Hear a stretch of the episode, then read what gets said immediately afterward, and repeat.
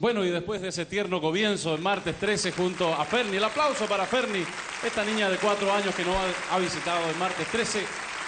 Todo relacionado en No es Nada ten un 20% de fantasía.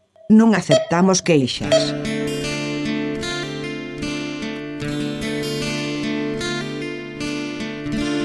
No podés esquivar el quilombo toda la vida. Hay momentos en que tenés que ponerte los pantalones, tenés que poner el pecho, hay que ir al frente. Uno puede escaparse un día, puede borrarse el segundo, puede esconderse el tercero, pero tarde o temprano hay un día que te tenés que enfrentar con la realidad y decirle lo que pensás o lo que sentís. Quienes escuchan este podcast desde hace un tiempo habrán escuchado una charla que tuve con mi amigo Zambayoni respecto de su canción El whisky de Dios, donde habla que uno nunca sabe cuándo es la última vez de algo, y ese algo que sucede, tiene una metáfora que a mí me pega mucho, que es, nunca sabes si te estás vistiendo con la ropa que mañana van a velarte. Y hablando de eso, yo le quería preguntar, o quería compartir con él, que es padre de una niña mucho más chica que la mía, que yo todo el tiempo me rompo la cabeza pensando cuándo va a ser la última vez que yo pueda darle un beso y un abrazo como yo quiero a mi hija, o muchos besos y muchos abrazos.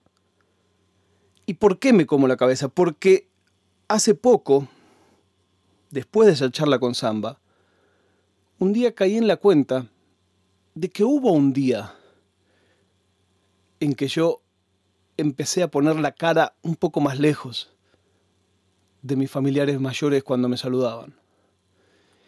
Y hubo un momento en que ya me empezó a incomodar que el abrazo dure más de un segundo. Y también pensé, dije, ¿y yo los quiero menos desde ese momento? No, todo lo contrario. Yo siento que cada día los quiero más a mis mayores, no cada día los quiero menos. Siento que cada día los comprendo más, los admiro más y los quiero más. Sin embargo, toda la demostración de afecto física, con el paso del tiempo, tiende a decrecer y no a crecer.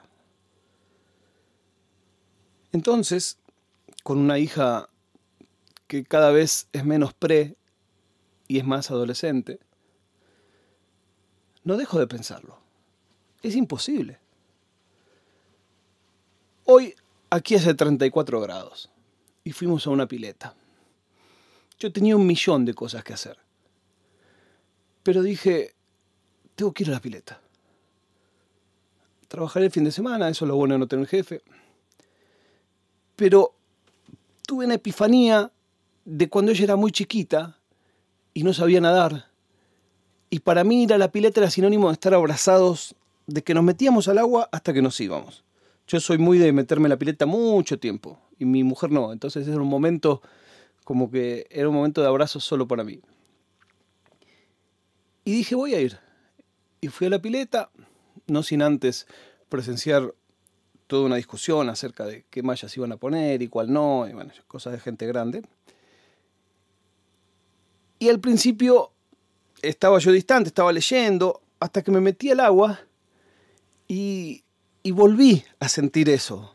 Pero claro, ya de todos modos la relación afectivo eh, táctil es diferente, porque bueno, es una persona más grande. O sea, no puedes andar redobleándola como cuando era chiquita, cuando era un bebé. Pero lo importante no es eso. Lo importante es que en un momento pintó charla. No sé por qué en las piletas pintan charlas más profundas que... Por ahí porque uno no tiene el teléfono en la mano, no está el televisor. Algo de todo eso puede ser también. E hice algo que no hay que hacer. Se lo dije directamente.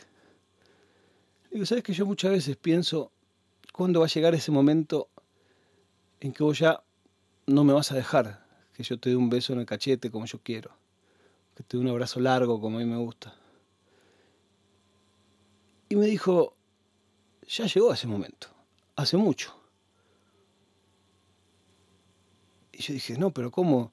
Si yo todavía te doy algún beso y te saludo y no sé qué. Lo hago porque sé que para vos es importante, pero a mí no me gusta. Y se me vino el alma al piso. O sea, en realidad no, pasó ese día. Porque yo lo que estoy hablando es del día en que realmente no podés dar un beso en el cachete así. Que te empiezan a saludar como se saludaban los hombres entre ellos ante la pandemia. Hay momentos en que se convierte en eso, la relación padre-hijo o hijo-nieto. En cuanto a lo físico. Porque a los chicos les da vergüenza y, y bueno, pasa. Es más, pensé hoy en día yo, con mis 46 años, cómo saludo a mis padres. Y dije, bueno, ellos me van a saludar así en algún momento. Es muy difícil aceptarlo. Es muy difícil entenderlo. Sobre todo si sos padre de una hija sola, porque también me empiezan a dar envidia a mis amigos que tienen hijos más chicos. Y porque también se me cae un poco el argumento de, no, que, uno de besos a los hijos no tiene que ver con que sean grandes o chicos, es que uno el cariño... Y, y punto seguido digo, porque tal, con la hijita cuando va al jardín, y solo me piso. Desgraciadamente creo yo que ser grande significa resignificar, valga la redundancia, el modo corpóreo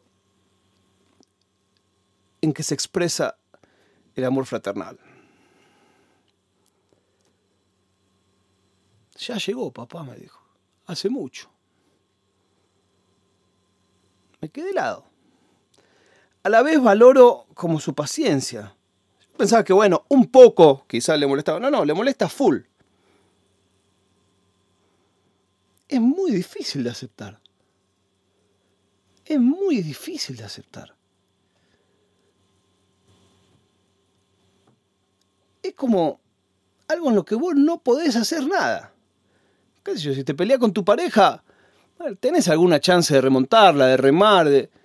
Si te peleas con un amigo, lo mismo no sé si la analogía es buena, si te peleas. Digo, bueno, si algo cambia en esa relación. Pero acá es inexorable. Yo miro a toda la gente de cierta edad para arriba y no hace lo mismo que cuando tienen 4, 5, 6, 7, 8 años. Expresan el cariño de otra manera. Entonces ahora está en mi cabeza la necesidad de entender, aceptar y procesar que el modo de demostrarme ahora el mismo cariño que antes era, ay papá, un beso, un abrazo y qué sé yo, ahora va a ser otra cosa.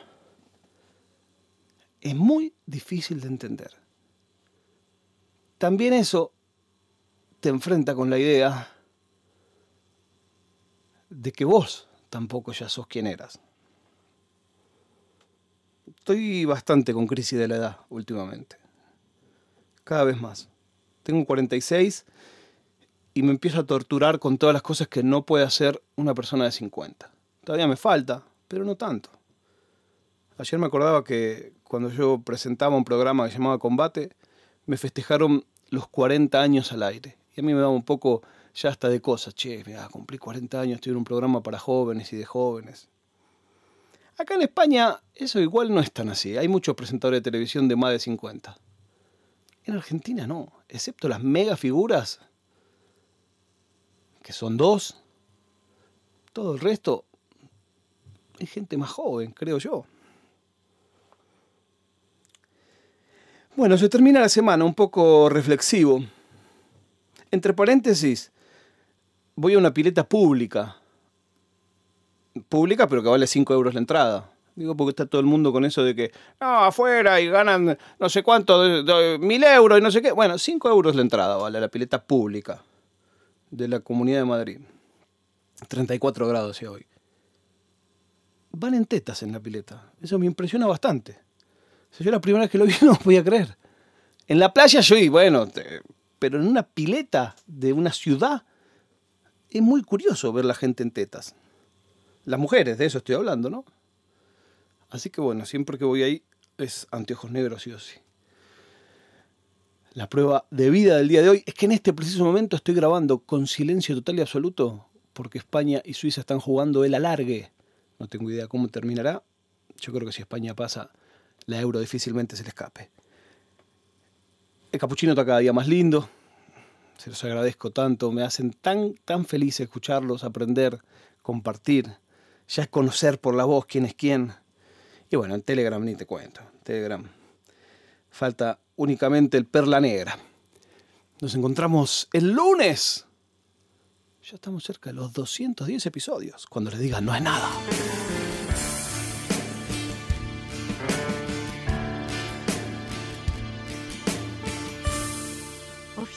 ードパドカスツ。